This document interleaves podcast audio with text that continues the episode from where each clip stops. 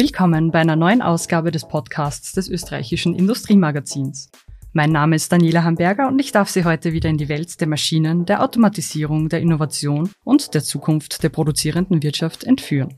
Für diese Episode hat Industriemagazin-Autor Daniel Poselt mit Hen-CEO und Eigentümer Martin Ohneberg sowie dem Innovationschef des Unternehmens Christoph Jandl gesprochen.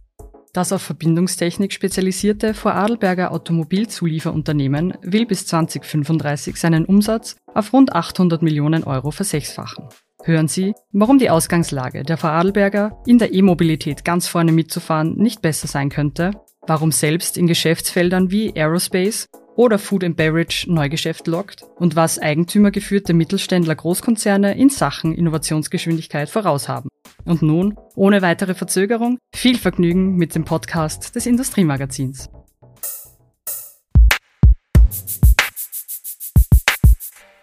Es ist ein ambitionierter Wachstumsplan, den sich das Vorarlberger Unternehmen Hen zurechtgelegt hat. Bis 2035 will das auf Verbindungstechnik spezialisierte Zulieferunternehmen seinen Umsatz auf rund 800 Millionen Euro versechsfachen. Bei uns zu Gast sind heute zwei Personen, die das Vorhaben in seiner tiefen Struktur sehr genau erörtern können. Zum einen Hen-Eigentümer und CEO Martin Ohnebeck, der außerdem das Amt des IV Vorarlberg-Präsidenten bekleidet. Schönen guten Tag. Schönen Abend.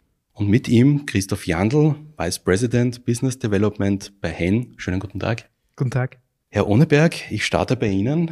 Ein Zuwachs in dieser Größenordnung ist eine ziemliche Ansage. Jetzt haben Sie im Frühjahr gerade erst das deutsche Anschlusstechnikunternehmen Eisele übernommen. Werden Sie weiter auf Zukäufe setzen?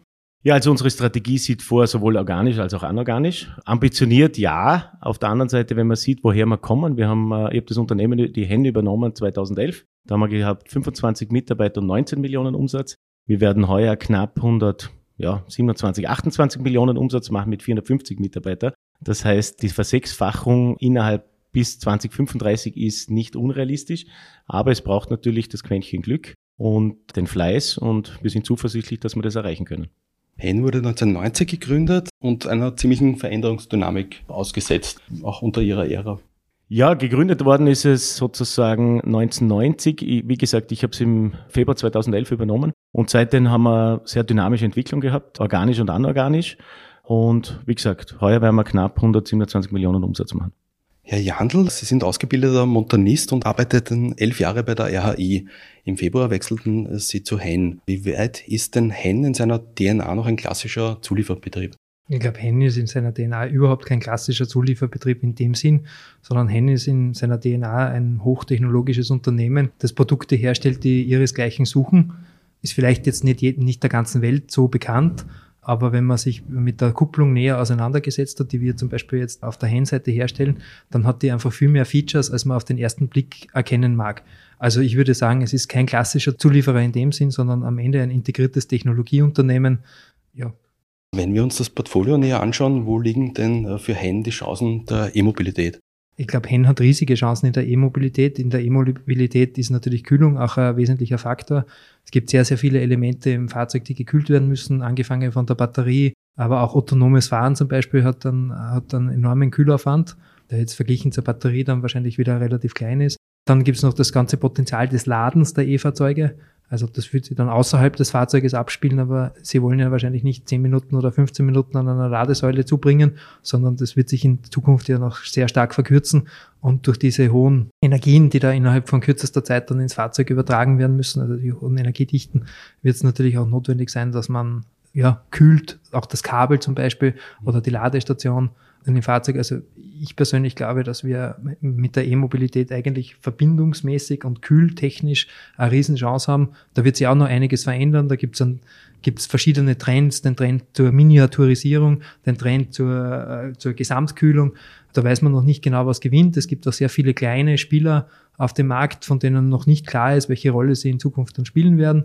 Also auf dem Markt der E-Mobilität ja, gibt es ja jede Menge OEMs, die man in der Form noch nicht kannte. Es ist also spannend, welches Konzept sich durchsetzen wird.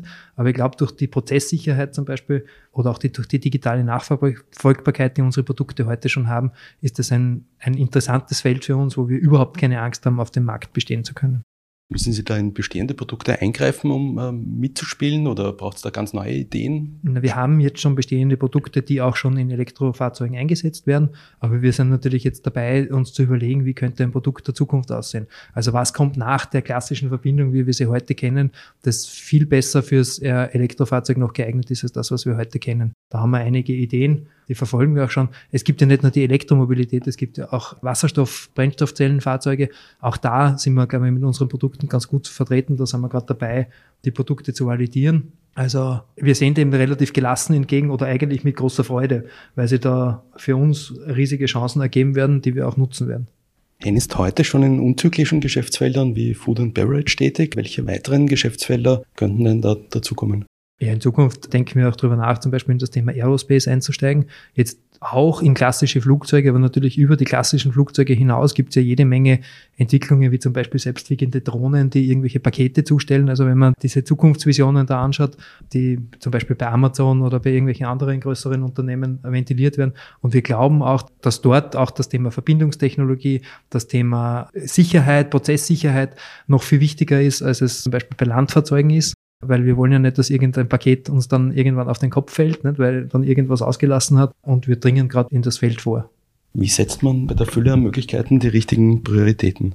Ja, wie setzt man Prioritäten? Also ich glaube, das Wichtigste ist die Fokussierung und Prioritäten setzen wir insofern oder kann man setzen, wenn man sich auf die Stärken, die die, die Vergangenheit ausgemacht, auch auf der einen Seite besinnen kann, aber auf der anderen Seite natürlich die Wachstumsdynamik von potenziellen Märkten in der Zukunft sieht. Und ich glaube, das ist genau das, was uns aktuell ganz gut gelingt auf der bestehenden Technologie mit den Erfahrungen im Automotive-Bereich, die ja doch, was Qualität und Supply Chain angeht, sehr, sehr herausfordernd sind, dass man das Know-how auch für andere Bereiche, so wie der Christoph gesagt hat, eben im Bereich Aerospace, Food and Beverage, Thermomanagement oder anderen Anwendungen anwendet. Durch die Akquisition Eisele sind wir bereits in, in einigen Bereichen auch unterwegs schon. Das heißt, wir, wir betreten nicht Neuland, sondern wie gesagt, wir, wir verwenden das bestehende Know-how und leveragen das auf andere Geschäftsbereiche. Da gibt es das Stichwort Solaranlagen. Das ist auch ein ziemlich schöner Wachstumsmarkt. Genau, zum Beispiel die alternative Energie, da gibt es einige Bereiche, so wie Sie sagen, der, der Bereich Solar, Photovoltaik, auch da spielt Kühlen eine Rolle. Auch da sind wir bereits mit Verbindungstechnologie im Einsatz, allerdings natürlich noch nicht in den, in den großen Stückzahlen wie im Automotive-Bereich und, und das gilt jetzt parallel zum Automotive-Bereich aufzubauen. Also wir wollen auch im Automotive wachsen, also gerade wie vorher gesagt, der Bereich Elektromobilität ist ein Bereich, der spannend ist. Allerdings sehen wir das Ganze auch global, muss ich auch sehen. Wir sind jetzt nicht nur fokussiert auf Österreich oder auf Europa. Das heißt, es wird da unterschiedliche Geschwindigkeit auch geben der, der Elektrifizierung. Es wird auch Länder geben, möglicherweise, die, die noch länger mit Hybridisierungen oder effizienten Verbrennungsmotoren oder keine Ahnung, am Ende des Tages mit E-Fuels, synthetischen Kraftstoffen arbeiten. Und deswegen wird unsere Strategie immer sein, dass wir Technologie offen entwickeln, auch im Automotive-Bereich. Und insofern äh, sehen wir genügend Wachstum und Herausforderungen in der Zukunft. Voraussetzung dafür ist natürlich, dass die Unternehmen bei der Energiewende nicht ausgebremst werden, etwa durch langwierige Umweltprüfverfahren. Wie kann denn Österreich hier effizienter und schneller werden? Ja, das ist natürlich, das ist ein allgemeines Thema, das, die ganze Genehmigungsverfahrenssituation in Österreich, das ist natürlich sehr, sehr langwierig, äh, leider Gottes in der Vergangenheit gewesen. Es gibt ein Standardentwicklungsgesetz, das eigentlich die Vorgängerregierung in, in Kraft gesetzt hat, was eigentlich prinzipiell ganz gut ist, weil es geht dort nicht um weniger Umweltschutz oder Naturschutz, sondern um schnellere Genehmigungen. Das spießt sich im Moment ein bisschen. Es gibt noch kein einziges Verfahren, das im Zuge dessen angewendet worden ist. Ich glaube, es gilt einfach darum, wenn man die Energiewende ernst nimmt und CO2-Reduktion, dann muss es schnell gehen. Da müssen entsprechend behördliche Genehmigungen geschaffen werden. Das Thema wird natürlich sein und, und ich glaube, es wird das, was der Umweltschutz will, hat auf der anderen Seite der Naturschutz ein Problem. Das kriegen wir auch schon mit, weil natürlich der Umweltschutz will gern Windrädle oder will äh, Photovoltaik großflächig. Der Naturschutz hat weder mit großflächigen Photovoltaikanlagen noch mit Wind eine große Freude. Also ich glaube, da ist noch das letzte Wort gesprochen. Wir aus der Industrie, wir sehen uns als, als, als die Lösung und nicht das Problem. Und insofern sind wir schon lange dran, äh, uns da entsprechend auch weiterzuentwickeln durch Innovationen. Aber die Begleitmaßnahmen der Politik und der öffentlichen Hand lassen mich noch etwas äh, vorsichtig sein im Sinne, wird das alles auch wirklich möglich sein.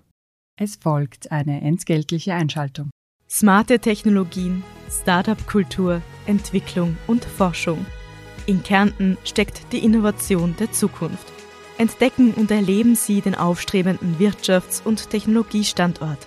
Alle Infos unter carinthia.com. Kärnten, it's my life. Welche Hebelpunkte für Neugeschäft bietet denn die Service-Digitalisierung? Ich habe mir sagen lassen, dass zwei Drittel Ihrer Produkte äh, bereits äh, digital rückverfolgbar sind. Können Sie das schon zu Geld machen? Im Moment sind wir gerade dabei, da in mehreren Projekten uns zu überlegen, was man mit dem ganzen Datenbestand machen kann. Wir haben uns da schon etliche Partner gesucht, die uns alle möglichen Vorschläge zu dem Thema gemacht haben. Es ist ein sehr interessantes Thema. Wir kennen sicher Teile der Produkte von unseren tatsächlichen Kunden besser als die Kunden selber und wissen mehr über die Anwendung von diesen Produkten. Wie man das dann am Ende zu Geld machen kann, wird sich erst zeigen, wenn man das ordentlich einmal analysiert hat. Aber wir sitzen auf einem riesigen Datenpool mit dem man sicher einiges machen kann, angefangen von unseren Produkten eben über äh, wie die Schläuche dann am Ende mit der, mit der Verbindung verheiratet worden sind. Da ist sicher noch einiges ja, machbar, an das wir heute noch gar nicht denken. Wir sind jetzt gerade dabei, einmal die Daten überhaupt einmal zu analysieren, zu strukturieren, haben uns dort kompetente Partner gesucht, die uns auch bei der Visualisierung von dem Ganzen helfen und ja, ich denke mal, dass man diese Frage in einem Jahr dann schon viel besser beantworten kann. Man muss einmal bei diesen Themen immer die Hausaufgaben machen und sich einmal überlegen, was habe ich denn überhaupt? Ja? Und kann ich die Daten in einer gewissen Art und Weise auch ja, zueinander in Relation stellen? Das ist ganz wichtig. Und da haben wir durch diese Verwendung des Data Matrix Codes, die, die Sie schon angesprochen haben, eigentlich ein sehr gutes Merkmal, was wir mit dem Produkt mittransportieren. Das heißt, wir haben kein Problem, also diese Metadaten im Hintergrund äh, auf gleich zu bekommen. Und da haben wir sicher einen Vorteil gegenüber Dritten. Herr Ohneberg, welche Struktur braucht denn eine Gruppe, die so über sich hinauswachsen will? Ja, ich glaube, die Struktur muss sich entlang entwickeln mit, dem, mit der Umsatzentwicklung, sage ich einmal. Ich glaube, äh, man muss aufpassen, dass man nicht, dass man nicht Geschwindigkeit und, und ich sage so Speed am Ende des Tages verliert, sondern man braucht die angemessene Größe. Und ich glaube, das sieht man an der, an der Hen-Entwicklung ganz gut. Wie gesagt, äh, bei der Übernahme haben wir 25 Mitarbeiter gehabt, jetzt haben wir 450 Mitarbeiter. Wir sind auch gerade dran und Christoph hat ja neben dem Bereich des Business Developments auch sozusagen das, das Group Development unter sich. Äh, wir sind jetzt gerade dran, die, das Ganze in einer Hen Connector Group sozusagen umzustrukturieren, zu entwickeln und das ist natürlich eine Herausforderung, ganz klar. Äh, da gibt's, äh, da gibt's auch immer wieder mal Rückschläge, das ist kein Thema. Aber ich glaube, das ist das, was auf der einen Seite spannend ist, die unterschiedlichen Unternehmensentwicklung. Jede Größe hat ein entsprechendes Management. Und auf der anderen Seite ist das natürlich auch das, was, was am Ende des Tages der Erfolg oder Misserfolg ausmacht. Das Aber heißt, darf ich kurz fragen, man trennt die Innovation von der Kernorganisation ab? Na, wir trennen die Innovation nicht ab, sondern im Endeffekt die Innovation ist, äh, wird noch mehr sichtbar in der Gruppe. Das ist der, der Christoph ist Teil auch des, des Gruppenmanagements. Das Gruppenmanagement besteht aus dem Bereich der Entwicklung, aus dem Bereich, also aus einem CEO, nämlich aus mir und aus einem Vertriebs, äh, Vertriebsleiter. Das heißt, wir ein klares Signal. Es geht in Richtung Wachstum, es geht in Richtung äh, Unternehmenswertschaffung. Und auf der anderen Seite glaube ich, das Innovationsthema hat äh, ein, ein, großer Stellenwert bei uns bekommen und ist als Querschnittmaterie zu sehen. Das heißt, die Innovation ist jetzt nicht mehr rein auf ein Unternehmen bezogen, sondern auf die Gruppe. Und das ist sicherlich wieder die Herausforderung, dass man die unterschiedlichen Technologien von der, von der Metallumformung bis zum Kunststoffspritzen, bis zum 3D-Druck, bis zum Drehen und Fräsen am Ende des Tages unter einen Hut bringt und daraus zusammen mit der Digitalisierung ein neues Produkt entwickelt. Das alles in einen äh, Inhouse-Inkubator reinzustopfen, wäre nicht zielführend gewesen. Ich glaube, ein Inhouse-Inkubator, ich meine, im Endeffekt, äh, ich glaube, ich, das Entscheidende ist die Kultur. Ob das jetzt Inhouse-Inkubator heißt oder Corporate Venturing oder wie auch immer, ich glaube, ist völlig wurscht. Am Ende geht es darum, dass man eine Kultur im Unternehmen schafft, wo man einerseits die Notwendigkeit erkennt oder den Wunsch erkennt, was Neues zu machen. Das ist immer ganz wichtig. Und auf der anderen Seite eine Fehlerkultur auch zulässt, weil pff, nicht jede Entwicklung wird am Ende des Tages zum Erfolg führen, sondern man muss auch die Dinge einstampfen wieder, wenn es keinen Erfolg hat. Also ich glaube, es ist ein großes Kulturthema. Und auf der anderen Seite schauen wir uns natürlich auch das eine oder andere Startup an, das uns vielleicht in, in unserem Kerngeschäft hm, unterstützen kann. Aber dass wir jetzt sozusagen das so bewusst, das Corporate Venturing, das haben wir nicht. Agile Arbeitsformen, Methoden, ähm, wollen Sie da eine hervorheben?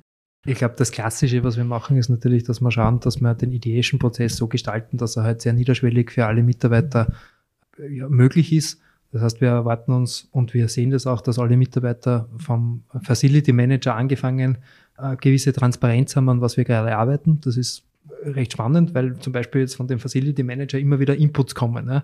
Also wir haben uns jetzt gerade zum Thema Trinkwasser zum Beispiel ja, haben wir ein Projekt gemacht und uns angeschaut, wie können denn unsere Verbindungselemente aufs Trinkwasser übertragen werden. Und dann ist er zu mir gekommen und hat gesagt, du Christoph, ich hab da was, ja, äh, willst du das nicht anschauen? Bei der Klimaanlage, ich verstehe das nicht ganz. Ja. Dann haben wir uns halt das im Detail angeschaut, sind auch äh, tatsächlich zu einer Lösung gekommen, warum das halt jetzt so ist, wie es halt ist und ob da was anderes geeignet ist. Aber ich glaube, das ist ein ganz wesentliches Element dabei, dass sich eben jeder im Unternehmen, und das haben wir jetzt, glaube ich, ganz gut umgesetzt, dass sich jeder im Unternehmen auch für das Thema Innovation verantwortlich fühlt.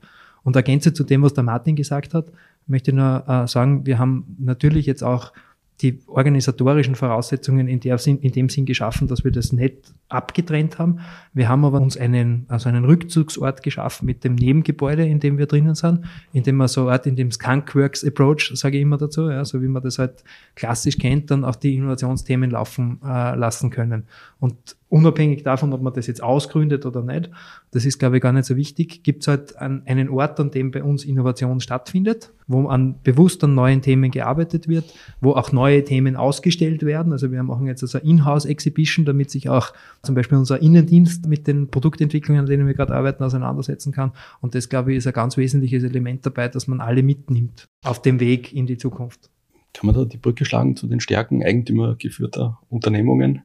Könnte man. Es ist natürlich jetzt sehr einfach in einem Eigent, also ich komme ja aus einem, aus einem Konzern. Ein Konzern hat natürlich sehr viele Vorteile und natürlich auch sehr viele Nachteile. Zu den größten Vorteilen gehört halt, dass es für fast jede Aufgabe Experten gibt, die man fragen kann. In einem eigentümergeführten Unternehmen gibt es genau einen Experten für fast jede Aufgabe. Das ist der Eigentümer, den kann man auch fragen. Das ist also nicht so das wahnsinnige Problem. Es ist halt auch am Ende des Tages ein Thema von der Tiefe, in die man dann geht, mit den Fragen, mit denen man sich da auseinandersetzen muss. Ich glaube, der Hauptunterschied ist einfach der, dass in einem eigentümergeführten Unternehmen Entscheidungen sehr, sehr rasch ablaufen können durchaus genauso fundiert, wie sie in einem, wie sie in einem großen Konzern ablaufen, aber halt mit einer ganz enorm höheren Geschwindigkeit, wo man dann auch mal auf Basis von Gefühl, weil alle Entscheidungen, die ich heute über die Zukunft treffe, sind auf Basis von Businessplänen und am Businessplan, da liegen natürlich Fakten zugrunde, aber am Ende des Tages entscheidet dann doch irgendwie das Gefühl, ob man auf dem richtigen Weg ist, ob das das richtige Produkt ist, ob das die richtige Technologie ist, auf die man setzt. Und da ist mit einem eigentümergeführten Unternehmen einfach viel schneller. Und wie verändert sich die eigene Fertigung und Prozesslandschaft? Strebt man da eine Vollvernetzung der Fabrik an? Ja, ich meine, die Optimierung äh, der Produktion, der ganzen Supply Chain und natürlich das sozusagen die Operation Excellence ist natürlich, ist natürlich ein Thema. Wir versuchen die verschiedenen Technologien, die wir haben, sukzessive weiterentwickeln. Wir versuchen natürlich neue Technologien reinzubringen. Ein großer Schwerpunkt ist bei uns der 3D-Druck, sowohl der Kunststoff als auch äh, der Metall-3D-Druck, jetzt einmal im, in dem Bereich im, im, in der Entwicklung, im Prototyping. Allerdings haben wir schon das Ziel, auch das sozusagen in kleinen Serien in weiterer Folge zu fertigen. Also ja, äh, ist natürlich eine wesentliche, wesentliche Komponente. Wie verläuft denn das bisherige Geschäftsjahr? Ähm, sind Sie mit Blick auf die Pandemie jetzt aus dem Gröbsten raus? Also ganz ehrlich, es ist äh, bis jetzt äh, sehr, sehr gut gelaufen. Also wir werden, wie gesagt, wir haben letztes Jahr knapp äh, 85 Millionen Euro gemacht, Umsatz. Wir werden heuer knapp 127 Millionen Umsatz machen. Also extremes Wachstum, das wir da sozusagen hinlegen. Was wir jetzt schon sehr spüren, ist, ist, ist der Halbleitermangel, also die Rohstoffsituation. Die führt jetzt gerade wiederum seit, seit Juli, würde ich sagen, so seit August, September, Oktober, spürt man das und man merkt jetzt einfach auch, dass da im Automotive-Bereich, wir sind ja nicht nur 100 Prozent im Automotive, aber im Automotive-Bereich jetzt die Abrufe wieder reduziert werden bei vollen Auftragsbüchern der OEMs. Also wir haben eine ganz, ich sage fast eine perverse Situation. Allerdings, wenn halt die, die, Teile fehlen, dann können die Autos nicht fertig gebaut werden, was natürlich wieder jetzt eine andere Herausforderung ist. Also gleich ein bisschen was kommend aus Corona natürlich, aber ich glaube, es sind auch andere Gründe, die dazu zukommen sind wie gesagt, es gibt eigentlich, es gibt schon fast gar keine Situation mehr, wo man sagt, man kann jetzt in Ruhe in der Zukunft arbeiten, man muss immer gefasst sein, dass sich irgendwas verändert. Wir wissen nicht, wie die ganze Situation China-Taiwan am Ende des Tages ausgeht. Wir wissen nicht, wie die Wirtschaftssituation zwischen Amerika und Asien oder Europa. Also das heißt, das Riesenthema ist wirklich die Unsicherheit. Dann kommt noch politische Unsicherheit durch irgendwelche Wünsche mit Technologie, einseitigen Unterstützungen. Also es wird immer schwieriger das Ganze planen zu können und, und, und in die Zukunft zu schauen. Aber ja, wenn man nicht mit Optimismus ausgestattet ist, dann, dann darf man nicht Unternehmer sein. Herr Ohneberg, Herr Jandl, herzlichen Dank für das Gespräch. Vielen Dank, danke. Sehr gerne. Das war der Podcast des österreichischen Industriemagazins, dem führenden Medium für die produzierende Industrie. Zu finden sind unsere Podcasts auf allen gängigen Plattformen. Wenn Ihnen gefallen hat, was Sie hörten, freuen wir uns über positive Bewertungen und natürlich umso mehr, wenn Sie uns folgen.